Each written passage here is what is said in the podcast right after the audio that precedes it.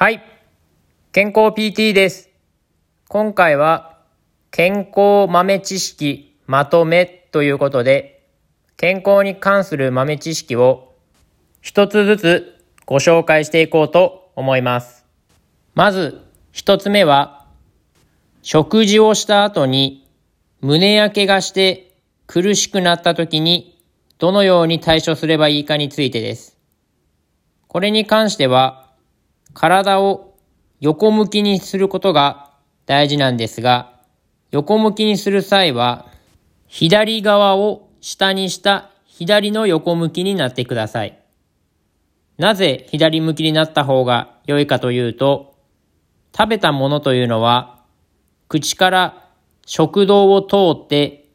胃を通って、次に十二指腸という腸の方に流れていくのですが、胸焼けがするというのは、この胃の部分から食道の部分に逆流をするときに胸焼けがします。これを防ぐためには、左の横向きになることで、胃の中にある胃底と呼ばれる胃の底という漢字で書くのですが、左向きになることで、ここの胃底の部分に胃液が溜まって、食道の方に逆流するのを防ぐことができるのです。そのため、胸焼けがするときは、左を横向きに寝ることで、この胃液が食道に逆流しないようになります。では、二つ目の豆知識に行きます。次は、添加物に関してです。添加物というのは、食品に使われている保存料などのことを言いますが、この添加物というのは取りすぎることによって免疫力を低下させるということが分かっています。特に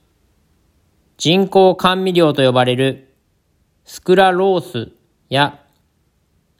アセスルファム K などそういった添加物が入っている場合、なるべく取りすぎないことをお勧めします。基本的に飲み物などを買う際には、糖質ゼロなどと書いてあるものよりも、普通の糖質が入っているものを選んだ方が良いかと思います。この糖質ゼロと書いているものには、基本的にこの甘味料というのが多く使われていることが多いので、それが原因で体の不調を起こすこともありますので、あまり私としては、このゼロというものはお勧めはしていません。もちろん、血糖値が高い方や糖尿病の方は、この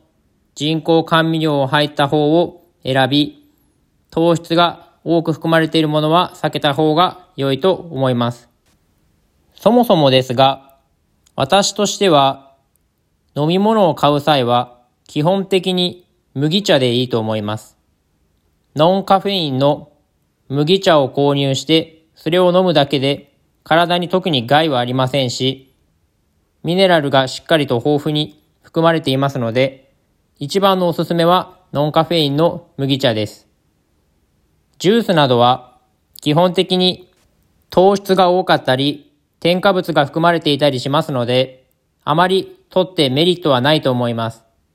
そういうのが好きな方は、そちらを取ることも多いと思いますが、体のことを考えると、そういった甘いものを取るメリットというものはあまりないかと思われます。もちろん、添加物というのは、現代の食品の中にはほとんど含まれていますので、過剰に添加物を避けるために、無添加のものばかりを選んでいくと、食事や飲み物を飲むことが楽しくなくなって、ストレスになってしまいますので、あまり過剰には制限せず、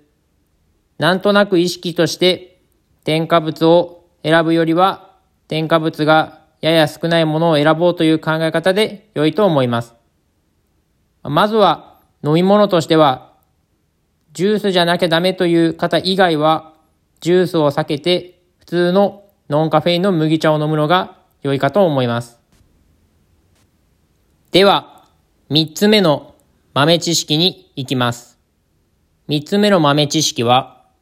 血糖値スパイク対策です。血糖値スパイクというのは、食事を食べた後に急激に血糖値が上がり、また時間が経つと急激に下がる。このジェットコースターのような血糖値の上下幅のことを血糖値スパイクと言います。この血糖値スパイクというのは、全身の細胞を傷つけたりして、癌や脳卒中、心臓病などのリスクを上げるということが言われています。そのため、この血糖値が急激に上昇することを抑えるということがとても重要になります。その方法として食べ順というのがあります。皆さんもおそらくベジタブルファーストという野菜から食べると血糖値が上昇しにくいということを聞いたことがあるかと思います。確かに野菜から先に食べることにより血糖値の上昇を抑えることができるのですが、近年の研究では野菜ではなく、まず最初にお肉から食べることを推奨されています。その理由としては、お肉を先に食べることにより、インクレチンという物質が働くようになるからです。このインクレチンというものが働くと、血糖値の急激な上昇を抑え、消化吸収を緩やかにするため、この血糖値スパイクというものの予防につながります。これを近年ではミートファーストと呼んだりします。お肉から先に食べ、その次に野菜を食べ、そして最後に糖質を取るという流れでいけば、一番血糖値の上昇を抑えやすい食べ方になりますので、まず血糖値スパイクの予防法としては、この食べ順というのを意識していただけたらと思います。もちろん、食べ順を守っても、食べすぎると、それはそれで血糖値の上昇につながりますので、